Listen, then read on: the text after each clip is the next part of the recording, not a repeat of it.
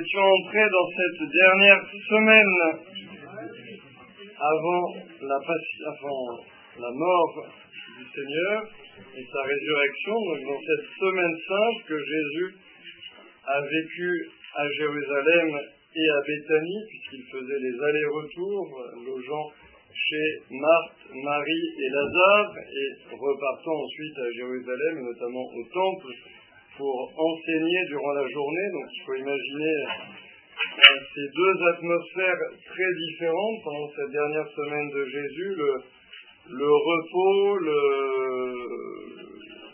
la sympathie, euh, la prière aussi sans doute à Béthanie avec euh, cette fratrie qui sont ses amis. Hein, on dit Jésus est l'ami de Lazare, hein, donc Lazare et l'ami du Christ hein, aux yeux des apôtres. Donc il y a cette relation vraiment amicale de Jésus à Béthanie avec cette famille.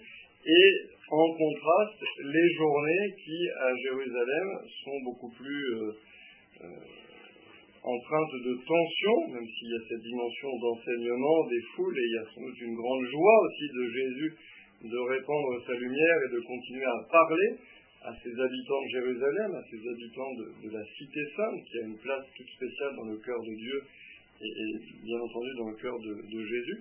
Mais voilà, outre cette joie d'annoncer l'évangile à Jérusalem, il y a aussi cette tension, ce conflit, ces controverses, ces discussions euh, difficiles dont on a déjà parlé, les pharisiens qui essaient de tendre un piège à Jésus, les Hérodiens, les Sadducéens, donc euh, à chacun il va de, son piège, il va de sa question pour essayer de prendre Jésus en défaut. ça, c'est ce que nous avions vu les fois précédentes. Et là, nous allons basculer sur euh, une atmosphère euh, un peu différente, puisque d'une part, il y aura un scribe déjà qui va féliciter le Christ de sa réponse judicieuse. Donc là, on n'est plus dans les pièges, on est au contraire dans un scribe courageux, puisque devant ses confrères, devant ses collègues, devant ceux de son parti, il va se désolidariser de ceux qui veulent prendre Jésus en défaut et même de ceux qui ont déjà médité la mort annoncée du Christ, et au contraire, il va le féliciter.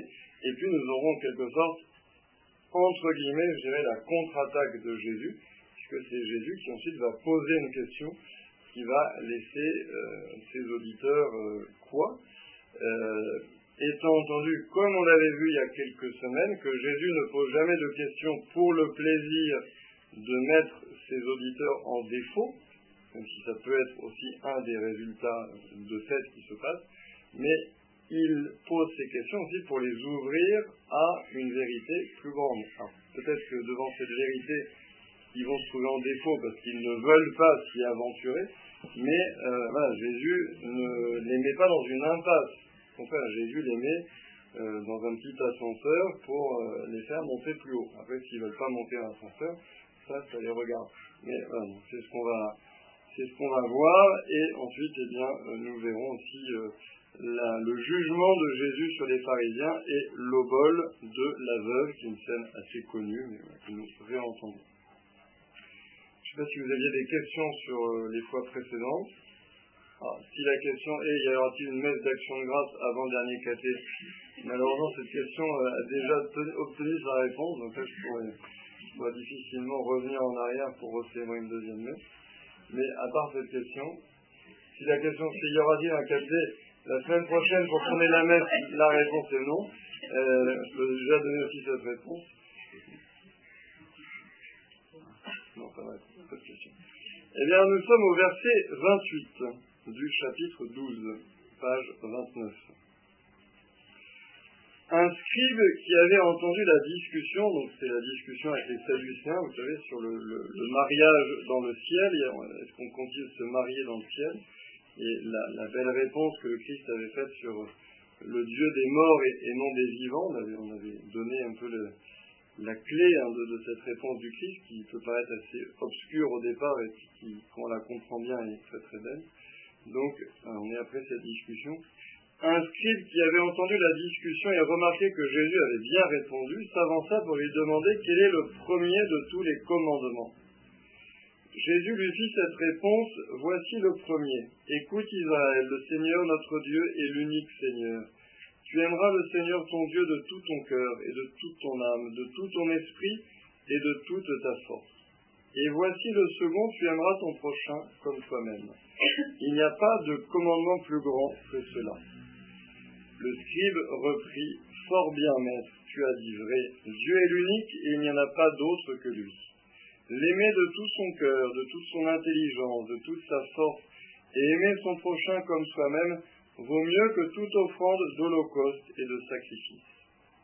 Jésus, voyant qu'il avait fait une remarque judicieuse, lui dit, Tu n'es pas loin du royaume de Dieu, et personne n'osait plus l'interroger. Alors qu'il enseignait dans le temple, Jésus, prenant la parole, déclarait, Comment les scribes peuvent-ils dire que le Messie est le fils de David? David lui-même a dit, inspiré par l'Esprit Saint, Le Seigneur a dit à mon Seigneur, siège à ma droite jusqu'à ce que j'ai placé tes ennemis sous tes pieds. David lui-même le nomme Seigneur, d'où vient alors qu'il est son fils. Et la foule nombreuse l'écoutait avec plaisir. Dans son enseignement, il disait Méfiez-vous des scribes qui tiennent à se promener en vêtements d'apparat et qui aiment les salutations sur les places publiques, les sièges d'honneur dans les synagogues et les places d'honneur dans les dîners. Ils dévorent les biens des œuvres, et pour l'apparence ils font de longues prières, ils seront d'autant plus sévèrement jugés. Jésus s'était assis dans le temple en face de la salle du trésor et regardait comment la foule y mettait de l'argent. Beaucoup de riches y mettaient de grosses sommes. Une pauvre veuve s'avança et mit deux petites pièces de monnaie. Jésus appela ses disciples et leur déclara Amen, je vous le dis, cette pauvre veuve a mis dans le trésor plus que tous les autres. Car tous, ils ont pris sur leur superflu, mais elle, elle a pris sur son indigence. Elle a mis tout ce qu'elle possédait, tout ce qu'elle avait pour vivre.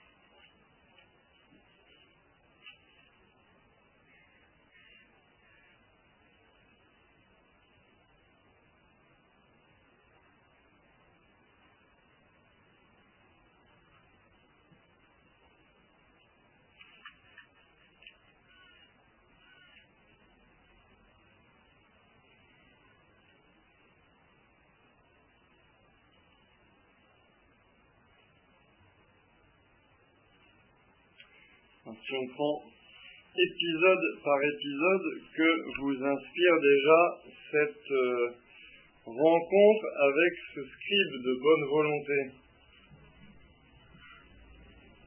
De bonne volonté. Hmm.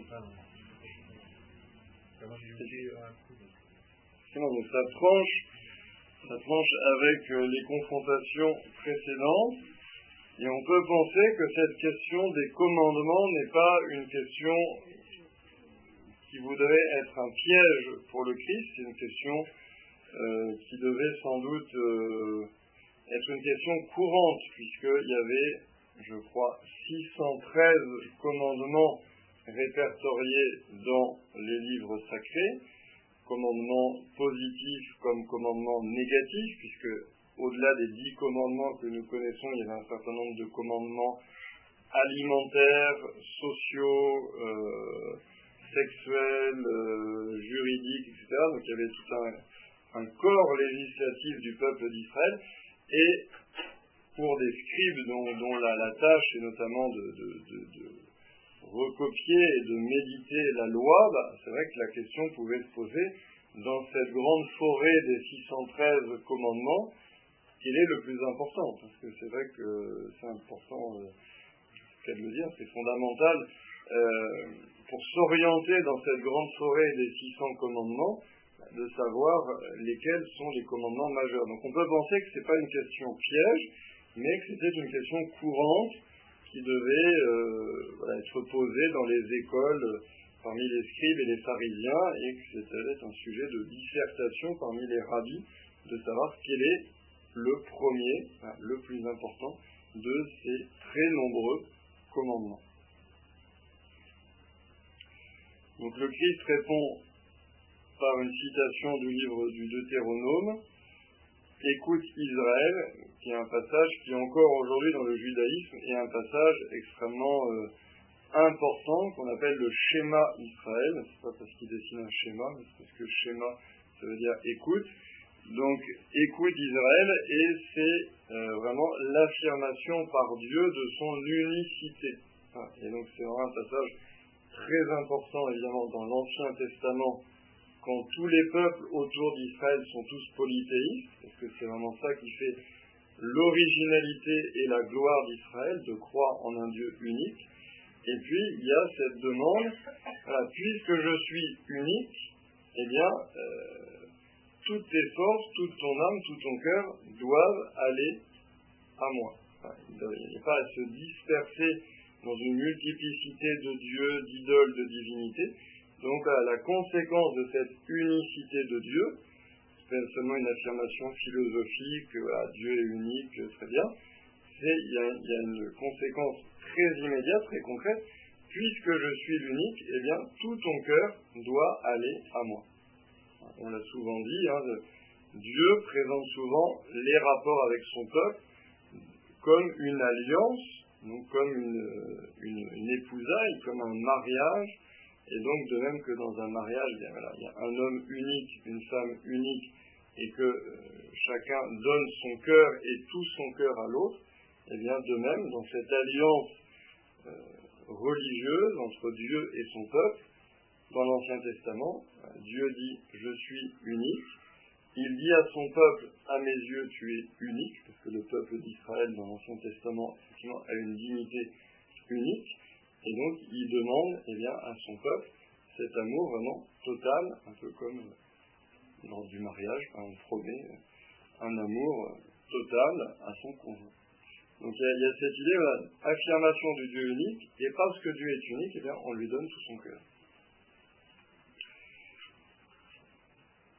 L'originalité du Christ étant d'adjoindre ce deuxième commandement, tu aimeras ton prochain comme toi-même, qui certes est déjà présent dans l'Ancien Testament, hein, c'est pas euh, pas une nouveauté évangélique de dire tu aimeras ton prochain comme toi-même, mais en tout cas ce qui est une nouveauté, c'est déjà de le mettre au même plan, au même niveau, au même degré que l'amour de Dieu.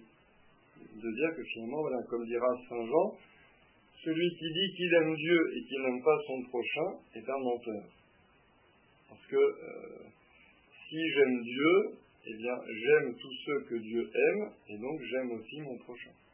Et Saint Jean dira, bah oui, le, prochain, c'est en quelque sorte le, vérificateur de notre amour de Dieu. Parce que oui, aimer Dieu euh, qu'on ne voit pas, d'un côté c'est facile.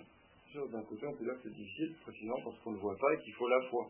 Oui, mais en même temps, Dieu ne laisse pas traîner ses chaussettes euh, dans le salon le soir, Dieu ne laisse pas ses poils dans la douche, euh, Dieu euh, ne discute pas euh, dans notre dos, Dieu n'empiète pas sur notre mur lorsque nous ne sommes pas là et ne tire pas un, peu plus loin sa propriété, Dieu ne nous crache pas par terre à nos pieds, Dieu n'est pas un civil en voiture. Il y a beaucoup de choses que peut faire notre prochain qui peuvent être assez exaspérants et que Dieu ne fait pas. déjà, il ne fait pas parce qu'il est parfait, parce qu'il est infiniment bon, et puis aussi parce que, étant invisible, il y a un certain nombre de, choses du prochain qui ne sont pas d'ailleurs, bon j'ai fait plutôt des listes assez négatives, mais il y a des choses que le prochain peut faire qui ne sont pas en soi des péchés, mais qui peuvent vite euh, euh, nous exaspérer, solliciter notre patience, notre charité. Et donc Saint Jean dit, voilà, là c'est le vérificateur de notre amour de Dieu.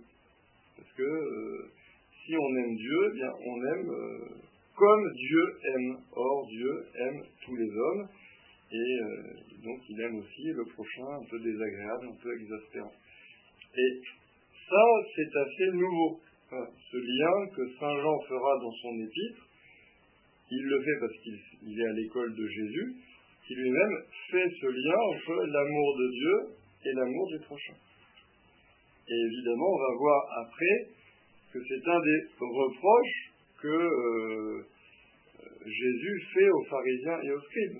Vous dites que vous aimez Dieu, mais vous êtes euh, méprisant avec le prochain, orgueilleux, euh, vous volez les veuves, etc.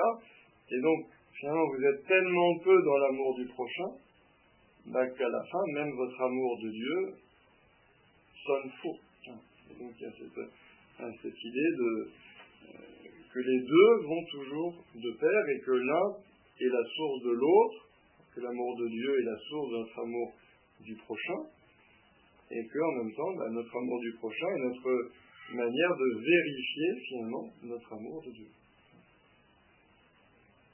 Puisqu'on parle bien d'un amour du prochain qui n'est pas un amour euh, naturel, qui n'est pas un amour euh, de sympathie, d'atomes crochus, de, euh, de, de, relations faciles qu'on peut avoir avec tel ou tel, mais qui est un amour surnaturel. C'est un amour qui vient de Dieu, un amour que Dieu répand dans notre cœur pour nous donner d'aimer comme il aime.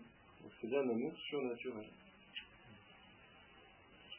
C'est ce qu'on entendra samedi dans la messe de, très belle messe du samedi dans l'octave de la Pentecôte, l'épître de Saint Paul, en chapitre 5, Saint Paul aux Romains, la charité a été répandue dans nos cœurs par l'Esprit Saint qui nous a été donné. La charité de Dieu a été répandue dans nos cœurs par l'Esprit Saint qui nous a été donné. Donc l'Esprit Saint qui nous donne d'aimer Dieu et d'aimer le prochain par amour de Dieu, comme Dieu aime. Ça, c'est quand même assez nouveau, ce lien que Jésus fait. Et si on veut développer un peu cet amour du prochain, dans ce qu'il a aussi de nouveau euh, dans l'Évangile, qui n'apparaît pas forcément ici, mais dans d'autres endroits, euh, ce qui est nouveau dans l'Évangile, c'est l'amour des ennemis, par exemple. Parce que les Juifs, dans ce tu aimeras ton prochain comme toi-même, eux avaient plutôt tendance à comprendre, tu aimes celui qui est proche, ça Dieu te le demande, mais celui qui est loin, le samaritain, le païen, euh, l'idolâtre, etc., le, publicain, les, pharisiens pouvaient avoir tendance à vite exclure de ce commandement tous ceux qui étaient loin. Parce que justement, on disait bah, le prochain. il y a eu une discussion sur le prochain dans le bon samaritain, mais Jésus vient nous dire bah, que tout homme est notre prochain. Donc Jésus ajoute finalement, ou, en tout cas éclaire ce commandement en disant que même les ennemis sont compris dans cet amour du prochain. Et on peut dire aussi ce qui est nouveau, ce qui ne paraît pas non plus ici, c'est aimez-vous les uns les autres comme je vous ai aimé. Ce qui est vraiment le commandement nouveau, comme il est dit dans l'évangile de Saint Jean, qui vient ajouter encore à ce tu aimeras ton prochain comme toi-même, puisque finalement aimez-vous les uns les autres comme je vous ai aimé, ça veut dire aussi aimer son prochain d'une certaine manière plus que soi-même. Puisque euh, Jésus nous aime en donnant sa vie. Donc euh, ça veut dire qu'il y a une partie de lui-même, notamment toute sa vie euh, corporelle, sa santé, même on peut dire sa réputation, tout ce que Jésus va perdre dans la passion, c'est bien qu'il aime moins qu'il nous aime, puisqu'il est prêt à engager euh, sa santé, son intégrité physique, sa réputation, euh, ses amis même, qu'il va perdre aussi en partie, et jusqu'à sa vie corporelle, et ça, il les aime moins qu'il nous aime, puisqu'il les engage pour nous. Donc voilà, tu aimeras ton prochain comme toi-même, c'est pas forcément nouveau, ça fait partie de l'Ancien Testament, mais le fait d'y inclure les ennemis, le fait de le relier au commandement de l'amour de Dieu, et le fait de rentrer dans cette dynamique du Christ, de donner sa vie, tout ça en revanche, ça c'est la nouveauté évangélique. Je veux savoir, euh, justement, toujours demandé, le prochain, c'est celui qui est proche, ou c'est celui qui vient après nous Le prochain. c'est- Ouais. Alors, Comme la semaine prochaine. alors, non, c'est plutôt celui qui est proche, mais avec cette lecture nouvelle du Christ qui nous dit, mais en fait, dans le cœur de Dieu, tout le monde est proche en quelque sorte. On pourrait se dire aussi, c'est le prochain, celui qui après, mais c'est non. Les jeunes, les jeunes. Ou euh, ceux qui viennent à naître, quoi. Ceux qui viendront après nous. Mais c'est pas, non, c'est, pas dans ce sens-là. Et je sais pas, après il faudrait vérifier, mais je sais pas si en grec, par exemple, ce serait le même mot pour dire euh, le prochain euh, de proximité et le prochain euh, à venir.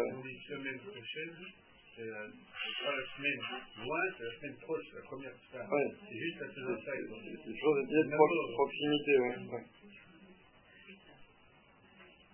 Donc c'est plutôt euh, d'aimer son prochain, le- son voisin le plus, enfin, le, celui qu'on a euh, à sa portée, quoi. Enfin, euh, Bah, L'idée, c'est au départ de dire, euh, l'idée, c'est de dire, il faut pas se replier juste sur soi-même, mais la personne qui est à vos côtés, il faut l'aimer comme on s'aime, c'est-à-dire qu'il faut pas juste aimer soi, mais la personne qui est à côté, il faut l'aimer comme on s'aime. Mais, cette, cette phrase, elle peut être interprétée de façon euh, je dirais, généreuse, en disant il faut sortir de soi-même pour aimer celui qui est à côté, et elle peut aussi être comprise de manière limitative, il faut aimer juste celui qui est à côté, et pas celui qui est un peu plus loin. qu'il y, il y a les deux, il y a soit je sors de moi-même pour comprendre que celui qui est à côté de moi est un autre moi-même, en quelque sorte, et il y a une manière plus, voilà, plus limitée de dire ben, il faut juste aimer celui qui est là et pas celui qui est là-bas. Et donc le Christ, Les voisins, de toute façon, c'est tous des idiots. Non, non, mais je, je dis ça que l'hypocrisie, enfin, dans le- de tomber dans la facilité, de dire oui, mon voisin, bon, oui, euh, alors il y a, il y je ne parle pas parce qu'en fait, euh, alors bon, je parler quelqu'un d'autre. d'ailleurs, il y a, en première, Ça, nous fait tous, je crois. en disant, voilà, il y a aimer le prochain, c'est celui qui est à côté, mais comprendre que finalement, toute personne à la surface de la Terre peut être à côté de nous, à un moment ou à un autre de notre vie. Donc, euh, on n'a pas, pas à faire le tri entre celui qui fait un prochain et pas notre prochain. Après, c'est vrai qu'il y a aussi la dérive euh, moderne euh, qui pourrait se formuler comme tu aimeras ton lointain comme toi-même. C'est-à-dire qu'effectivement, il y a beaucoup de. Dans la modernité, on a plus de facilité à aimer l'aborigène d'Australie dont on va défendre les droits alors qu'on l'a jamais vu, et qu'en final on, on s'en fout, mais ça nous donne bonne conscience de défendre ses droits, et pas le gars qui est effectivement sur notre palier, euh, ça c'est encore, c'est encore un autre problème. Voilà. Il y a des qui vont vous dire, mais euh, tu n'aimes pas ton prochain. Vous savez, par rapport aux migrants, etc. Je veux dire, ça c'est plutôt ton, ton lointain du coup. mais il faut l'aimer aussi. Mais, mais il ne faut pas l'aimer au détriment de la personne concrète, parce que là encore on en revient à la phrase de Saint Jean. C'est sûr que c'est plus facile d'aimer l'aborigène d'Australie et de défendre ses droits et être reconnu par l'État australien, parce que l'aborigène d'Australie on ne le verra jamais, plutôt que d'aimer le voisin qui nous pique notre place de parking euh, en se garant là où il n'a pas droit. C'est sûr que c'est- plus difficile. Mais évidemment, le Christ nous appelle, sans délaisser l'aborigène d'Australie s'il faut, euh, euh, s'il faut un appel particulier à défendre ses droits, mais c'est d'abord la personne, effectivement, comme dit Jean-Paul, qu'on rencontre, avec laquelle on interagit, celle qui est qui rentre là, charnellement, concrètement, et qui parfois rentre en s'entrechoquant dans notre vie, c'est elle qu'il faut Et aimer. quotidiennement, Ouais. l'aborigène d'Australie, à la limite, euh, Il y en a qui vont aller faire une petite excursion humanitaire là-bas, euh, rémunérée, euh, deux semaines, ou puis après, effectivement, c'est l'origine, il ne faut pas l'aimer dans le sens de la miséricorde que Dieu a pour nous. La cette miséricorde pour ceux que nous construisons, je sais pas. Si, si, c'est-à-dire, oui, c'est aimer comme Dieu aime, c'est-à-dire effectivement avoir ce, cœur miséricordieux, avoir ce cœur euh, bienveillant, avoir euh, euh, ce cœur ouvert, je pense, hein, c'est la grande phrase du Saint-Curé d'Ars, hein, les saints ont le cœur liquide. Il n'y a, pas de dureté dans le cœur des saints, il y a, ça ne veut pas dire qu'ils ont le cœur mou, hein, c'est pas de la mollesse, mais il y a ce cœur liquide, c'est ce cœur qui euh, euh, essaye d'emblée, c'est le but, hein, je ne dis pas que c'est facile à réaliser, mais qui essaye d'emblée de voir dans toute personne euh, un frère ou une sœur. De, de, alors par rapport aux ennemis, ce sera un autre enjeu, mais par rapport aux inconnus, par rapport aux personnes qu'on croise, par rapport aux rencontres comme ça, de, passage, aux rencontres d'une heure, euh, aimer son prochain comme soi-même et aimer comme Dieu l'aime, ça veut dire bah, ne pas avoir euh, à son égard une attitude tout de suite de défiance, de jugement, de, recul, de, dédain, de surplomb, mais d'essayer de d'avoir le cœur ouvert, je pense. C'est ça vraiment qui, qui est demandé. Ouais, ouais, ouais, ouais, ouais. Peut-être que c'est ah bien sûr, mais ce n'est possible. Ce n'est possible. Ce n'est possible qu'avec l'Esprit Saint. C'est un mauvais. Je fais tout pour pas lui dire bonjour. C'est la bête. C'est difficile. Ah mais c'est un mauvais. Ah, mais alors. Je connais, je connais d'abord. La charité de Dieu nous demande, en revanche, de maintenir avec toute personne, même avec nos ennemis, etc., un minimum, dont le fait de dire bonjour. Justement. Ouais, mais je fais exprès justement le. Ah, mais il fait partie des tirs. Ah oui. Oui. Normalement, normalement là, le minimum, c'est de dire bonjour, évidemment de répondre au bonjour de la personne, le minimum, c'est euh, si elle a besoin d'aide euh, et qu'elle nous demande de l'aider. C'est comme le minimum. On le fait avec un inconnu, etc. Bah, il faut le faire avec, le prochain. Euh, ouais, c'est minimum. Et même si ça peut être très dur lorsqu'il s'agit de personnes qui nous ont énormément blessés, alors je ne le mettrai pas dans le minimum, mais dans un objectif quand même à atteindre assez vite, qui est de prier pour eux.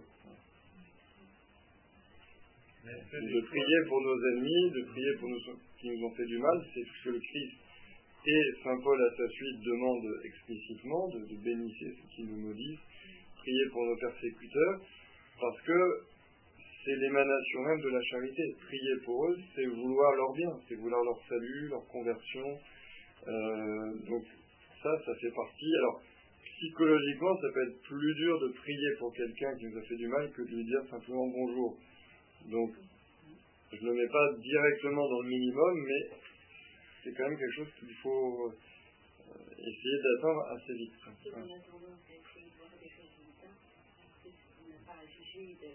Non. Pour sauver, génération, on ne prie pas pour les gens qu'on n'aime pas ou avec qui on peut avoir des différends, parce qu'on n'en voit pas le résultat changer, mais parce que ça sert à rien. Ah, ça, on est vrai, mais, mais voilà, il faut juger soi-même. Oui, parce qu'ils peuvent recevoir une grâce de conversion euh, dans la dernière heure de leur vie qui sera peut-être le fruit de, notre prière bah, la probabilité, je pense pas qu'elle soit faible, qu'il y soit une grâce de conversion. Après, qu'ils disent oui, sa proportion peut-être plus faible, mais, voilà, si au ciel on apprend que ce sont nos prières qui ont permis que telle personne finalement s'ouvre à la grâce, euh, là, qu'on a quand même bien fait de prier pour elle. Hein. S'il vous plaît, vous allez dire quelque chose. En fait, cette personne, que je reproche quand même tous les jours, c'est pas la bourrienne. Pas dans la télé, on passe tous les jours, plusieurs fois par jour. Il habite dans ma cage. Et comment. Euh, en fait, euh, je me porte, je l'avais, je ne pas des bêtises, je me porte à pas lui dire bonjour. C'est facile de dire bonjour à quelqu'un. Non, semble-t-il. Non, non, non. Faut le dire, non, mais il faut le dire quand ça vient du cœur. Non, mais je veux dire, dire, dire, dire bonjour à quelqu'un qu'on croise dans l'ascenseur, la, dans l'ascenseur, c'est un peu unique après. On ne prend pas le même ascenseur.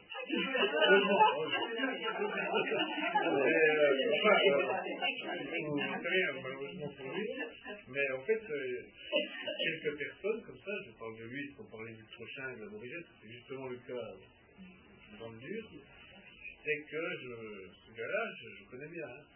Je, je, me force à pas lui dire bonjour. Pourtant, je sais que c'est plus facile de lui dire bonjour. Non, non, non, non, mais, non, mais c'est plus facile, c'est plus facile de dire avec les lèvres. Oui. Mais là, euh, l'enjeu de la charité, c'est de lui dire bonjour avec le cœur.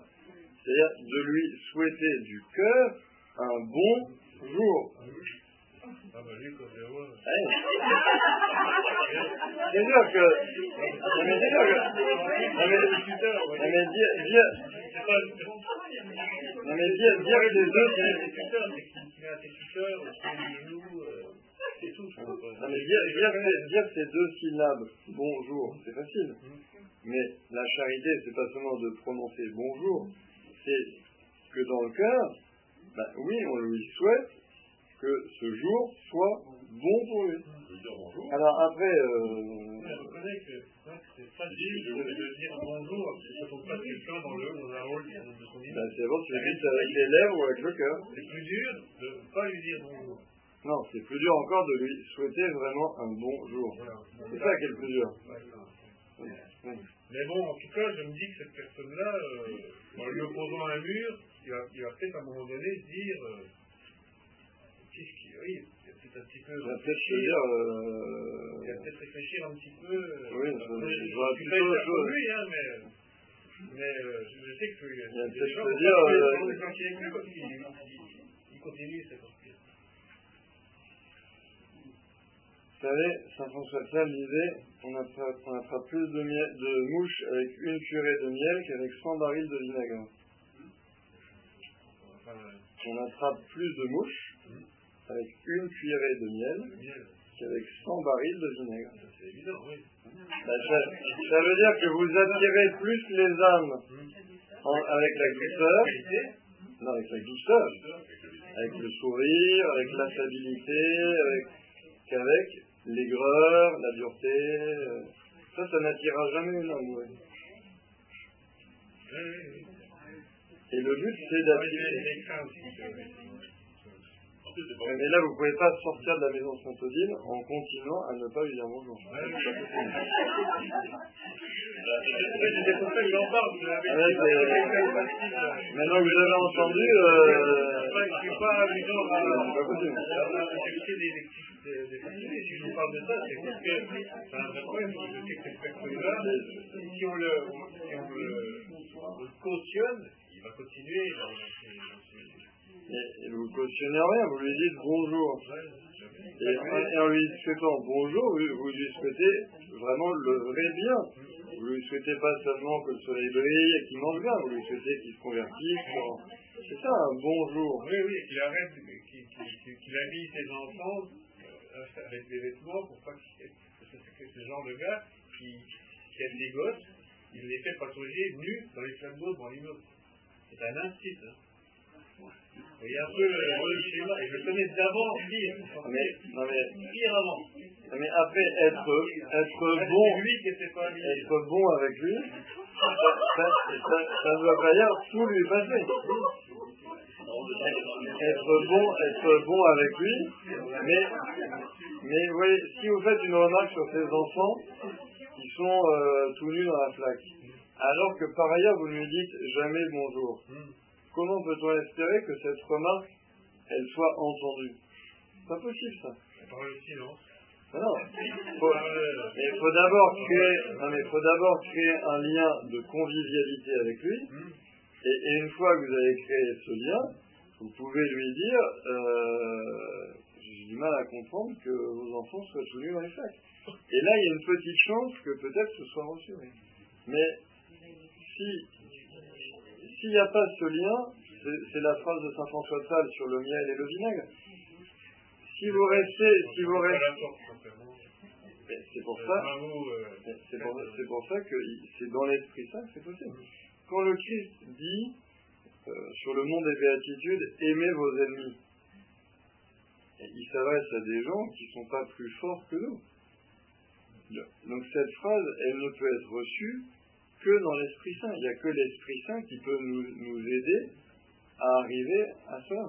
Est-ce que la charité, c'est pas aussi euh, être dur avec les gens, pour le, reposer, le reposer euh, un petit peu de. Je, je, je, pour leur bien, parce que lui, lui c'est soit le mur, il faut. soit il escalade le mur, et derrière il y a un grand trou. Là.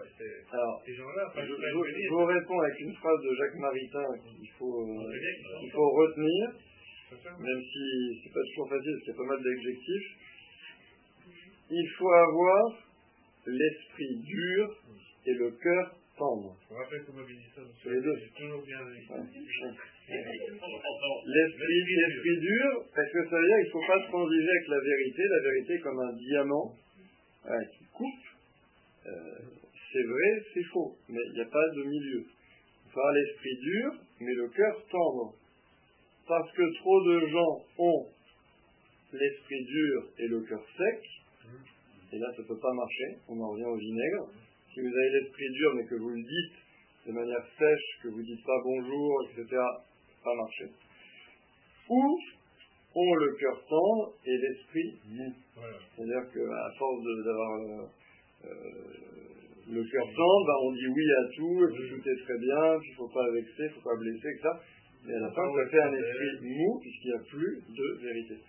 Donc, le juste milieu, avoir l'esprit dur et le cœur tendre. Et le cœur tendre, c'est-à-dire qu'il faut dire bonjour.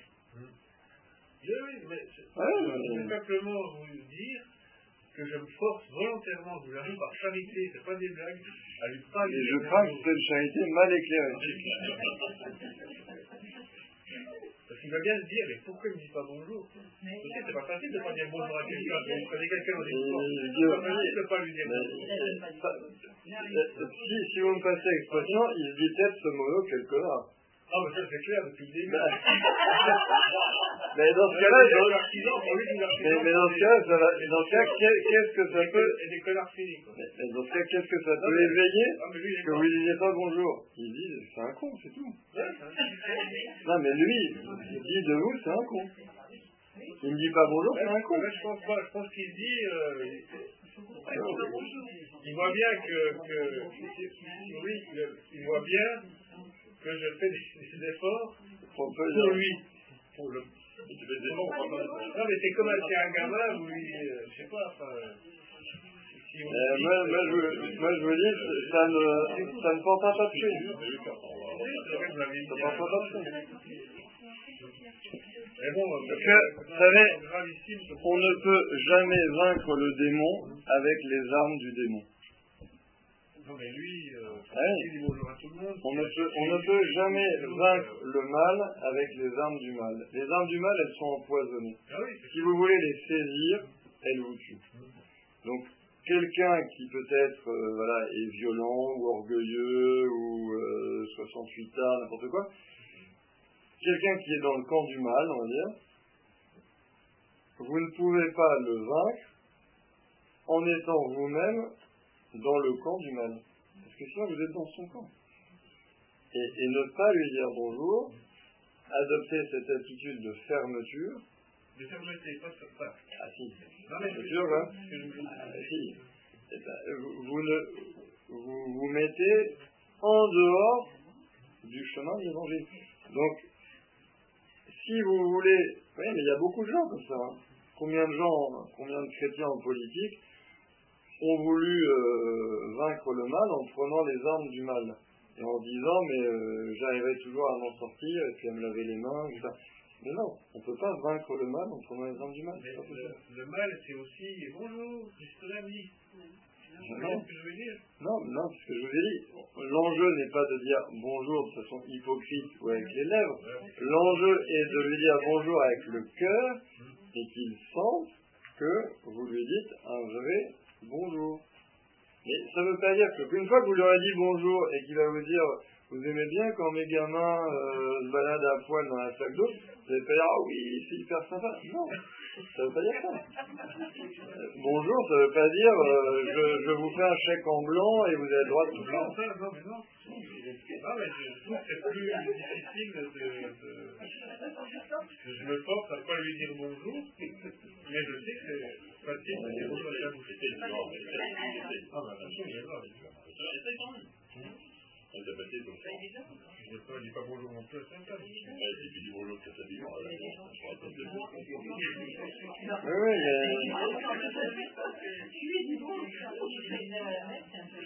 Non, il y a trois marches. Il y a, il y a, il y a la marche, je dis bonjour de façon hypocrite, qui est la plus simple, effectivement, euh, qu'il y a. Il y a, il y a, il y a la marche. Il y a, il y a... C'est pour ça que je dis, il y a la marche dire bonjour de façon hypocrite. Il y a la marche, euh, je ne dis pas bonjour et, euh, peut-être que euh, je vais avoir mauvaise réputation, etc. Mais par fermeté, par honnêteté, je ne dis pas bonjour. Donc ça c'est la marche où est Jean-Charles. Puis il y a la marche de la charité dans l'Esprit Saint qui est, même si c'est mon ennemi, je lui dis bonjour, non seulement des lèvres, mais du cœur avec la Non, mais c'est ça, mais j'avoue que c'est déjà pas mal. Oui, mais il faut. Monte plus haut, dit Jésus. Encore, encore un an qu'il me croise tous les jours et que je ne dis pas bonjour. Un jour, quand je vais aller le voir, il va, il va me prononcer le Enfin, je veux dire, il va dire, là, c'est quelque chose. On continue. Oh là, il vient de là. Enfin, j'ai pas revu mettre avec ses gosses dans les frigos. Tu vois, c'est une évolution. C'est peut-être dit. Voilà, bon, c'est le, le prochain. C'est le prochain. Donc, le premier commandement, le deuxième commandement, le, et la réponse du scribe qui peut-être est intérieurement soulagé aussi que Jésus professe cette fois en un Dieu unique puisque vous savez que les scribes et les pharisiens reprochent à Jésus eh bien, de euh, se faire Dieu. Et à plusieurs reprises, ils ont voulu le lapider parce que Jésus revendique un rang divin. Et là, sans doute que ce scribe est soulagé d'entendre que Jésus croit au Dieu unique, puisque justement, il n'y a pas encore évidemment cette conscience de la Sainte Trinité, que Dieu est à la fois un et trine. Donc il va déjà dire, vous c'est bien, au moins ce Jésus de Nazareth partage la foi d'Israël en un Dieu unique, et peut-être qu'on a mal compris quand il revendiquait un rang divin, ça, sans doute que ce scribe n'arrive pas à faire le lien entre la foi d'Israël en Dieu unique et la divinité de Jésus. Ce sera quand même dans la lumière de Pâques et de la Pentecôte que euh, pourra vraiment comprendre comment Jésus est Seigneur et qu'en même temps, ben, il n'est pas autre que Dieu, mais qu'il est Dieu lui-même. Donc ensuite, notre brave scribe reprend euh, en bon élève euh, tout ce que Jésus vient de dire, en ajoutant que tout ça vaut mieux que toute offrande d'holocauste et de sacrifice. Je ne sais pas si ça vous rappelle un psaume.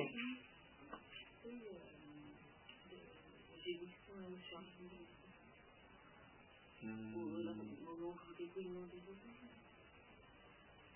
n'ai pas dit celui-là, mais rendez des points de tête, c'est le psaume 21, euh, mon Dieu, mon Dieu, pourquoi m'as-tu abandonné C'est plutôt, euh, j'aurais plutôt dit le psaume 50. Plus que les holocaustes et les sacrifices, un cœur broyé, un. Ouais, c'est 50. C'est le psaume euh, prié par David euh, quand Nathan est venu lui parler du péché qu'il avait commis avec Bethsaida. le psaume du miséréré. Le psaume 50. Le scribe cite le psaume 50. Et donc Jésus, voyant qu'il avait fait une remarque judicieuse, lui dit Tu n'es pas loin du royaume de Dieu. Ce qui, dans la bouche de Jésus, quand même, on aimerait bien tous entendre cette phrase. Alors, du coup, est-ce que vous nous êtes interrogé sur que vous pas à hauteur de celui-là Ça, je pense que c'est plutôt une phrase qui conclut toute la séquence. Plutôt que juste cet épisode, euh, je pense que ça conclut toute la séquence de ces questions pièges euh, auquel Jésus à chaque fois a répondu avec succès. Puisqu'on va voir que ensuite ça bascule sur une autre séquence où c'est là, c'est Jésus qui pose la question. Je pense que cette phrase, au contraire, le dernier échange est plutôt euh, assez fructueux. le scribe pose une question honnête, Jésus répond bien, le scribe abonde dans ce sens, donc on comprendrait mal que ce personne n'osait plus interroger se réfère à ce dernier échange qui au contraire s'est plutôt bien passé. Oui, mais c'est comme s'il craignait justement ah oui, que des scribes. Euh, évidemment, pour lui, c'est d'un côté un compliment, mais euh, comme si les autres. Euh, non, non, non. ne craignait pas faire aussi bien que le scribe et du coup de, s'attirer ce compliment de Jésus. On peut dire ça, mais je pense que c'est plutôt une phrase qui englobe tous les échanges, euh, et notamment les échanges où le Christ a un petit peu, euh, guillemets, cloué le bec euh, de ses interlocuteurs. Donc euh, l'échange des enfin, les pharisiens, les hérodiens avec doit-on payer l'impôt ou non à César, et puis les sadducéens avec la question de, du mariage, etc.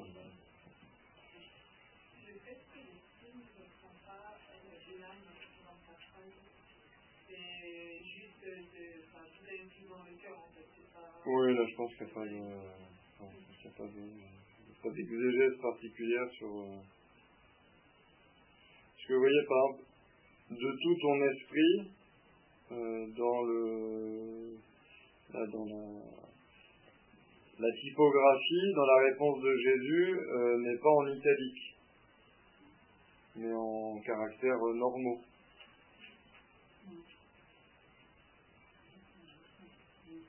Tu aimeras le Seigneur ton Dieu de tout ton cœur, de toute âme, de tout ton esprit. C'est pas en italique, donc c'est sans doute pas dans le Deutéronome à proprement parler.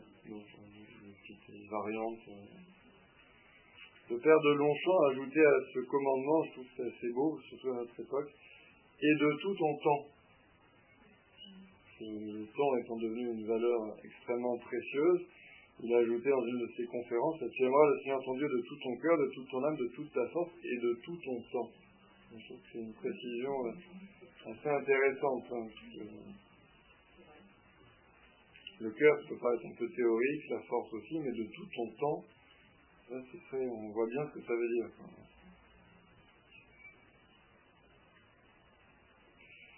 Est-ce que vous voulez qu'on parle un tout petit peu de fils et fiers de David ou vous voulez qu'on monte euh, faire oraison On enchaîne juste alors, puisque ça, ça va venir compléter un peu ce qu'on disait sur Jésus, euh, Seigneur et, en même temps le Dieu unique. Donc, alors qu'il enseignait dans le temple, Jésus, prenant la parole, déclarait Comment les scribes peuvent-ils dire que le Messie est le fils de David?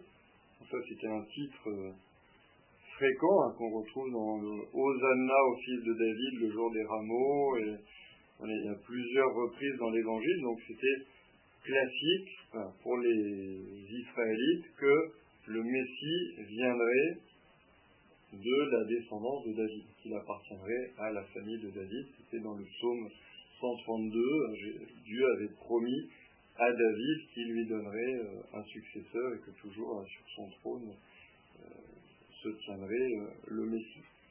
Donc ça, c'est un titre classique. Donc Jésus part de ce titre communément admis. le Messie est le fils de David, très bien, mais David lui-même a dit, et inspiré par l'Esprit Saint, il ne l'a pas dit de façon personnelle, comme ça, le Seigneur a dit à mon Seigneur, siège à ma droite jusqu'à ce que j'ai placé tes ennemis sous tes pieds. Donc le Seigneur, c'est Dieu, qui dit à mon Seigneur, c'est le Messie, à qui Dieu demande de siéger à sa droite. Et donc Jésus pose la question au scribe, comment le Messie, la même personne, peut-elle être regardée par vous comme fils de David, et en même temps David lui-même l'appelle son Seigneur. Et donc, personne ne peut répondre. Mais vous qui êtes chrétien, vous savez comment répondre.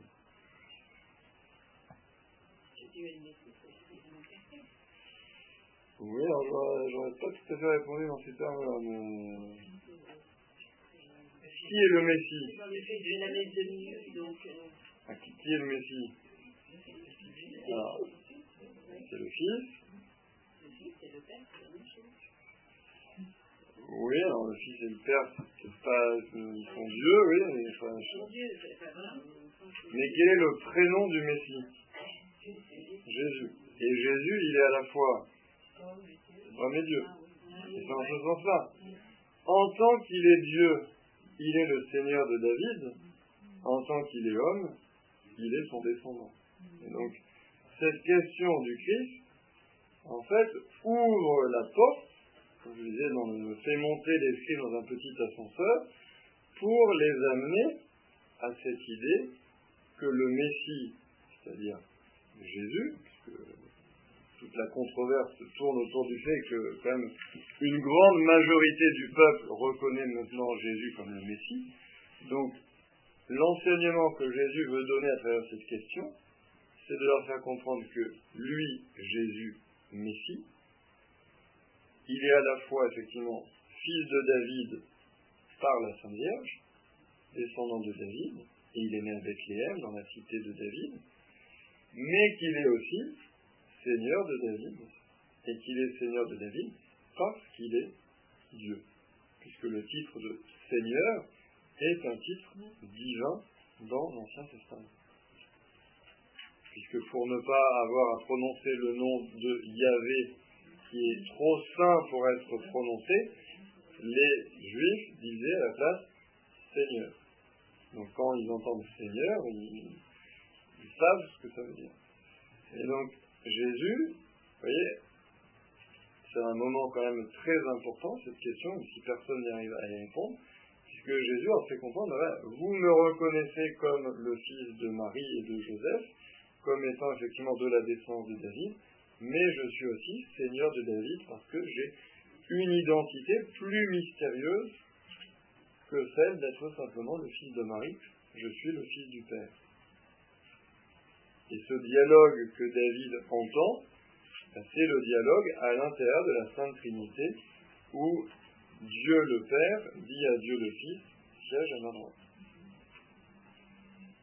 Comment, comment il disait, en, comment, il le dit, ou comment ça se dit en hébreu, c'est bien Elohim.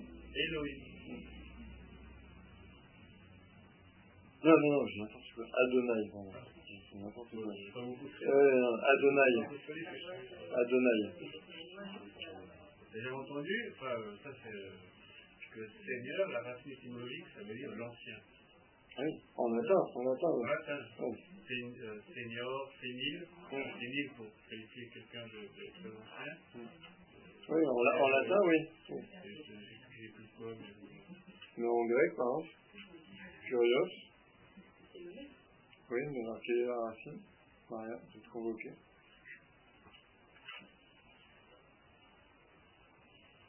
Pourquoi? Alors, on dit, c'est dans Bah, Parce qu'elle est grecque. non, mais moi, je ne sais pas non plus. Je vous compte.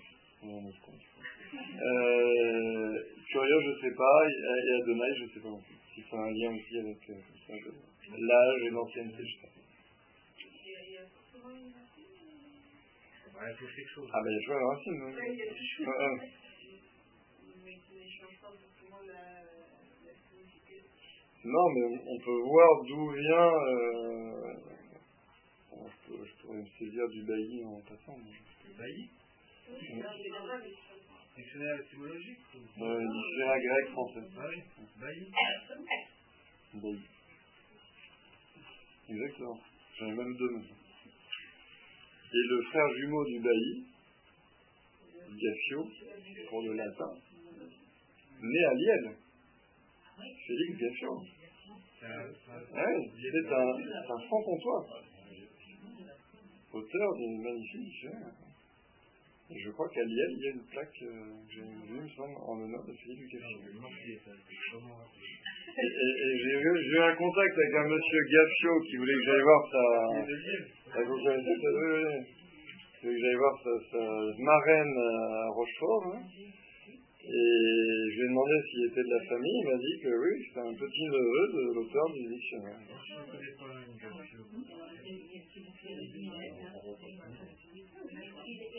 Ah, là, le Gaffio euh, récent, je sais pas, mais il m'a dit qu'il fallait SNCF, alors je sais pas s'il fait des annonces en latin. Mais... C'est Bailly, hein. Bailly, ouais. C'est Y? Y, J'ai déjà un chemin de Robert, ah, je sais pas quoi, mon manette. La manette qui est pour laver les ménages, je pense qu'il faudrait que vous en parliez à l'instituteur. Ouais. Ah, ça peut être un bon. Euh... De la croche, hein. Peut-être inviter Bernadette pour qu'elle fasse euh, le lien. Ah, il adore. mais il adore les ça. C'est militaire. Ah ouais, ouais. Mais c'est Bernadette, hein. Ah ouais. Donc vous pouvez aider Marie-Odile aussi, du coup qui fera le... Vu qu'elle fait déjà le lien entre Bernadette et Jean-Charles. Ah.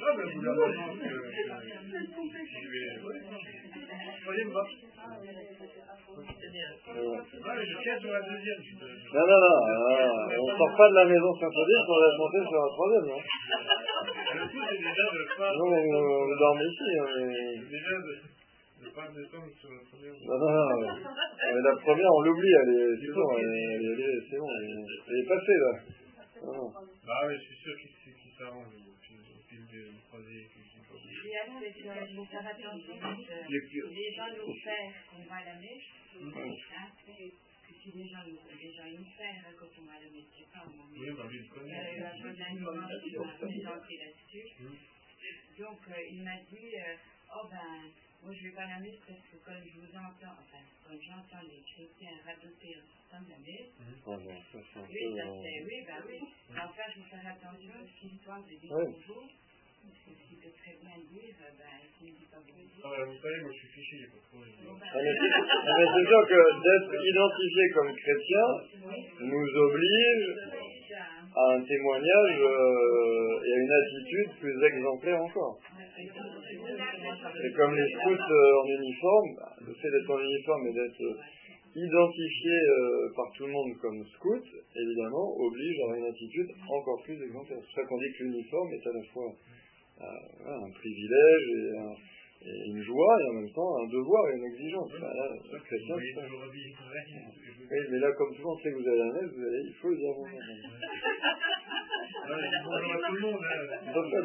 Lui, je, je fais un effort. Bon, allons vite prier pour que Jean-Charles soit, soit touché par l'Esprit Saint. Mais ne blague pas, ça me pose des questions.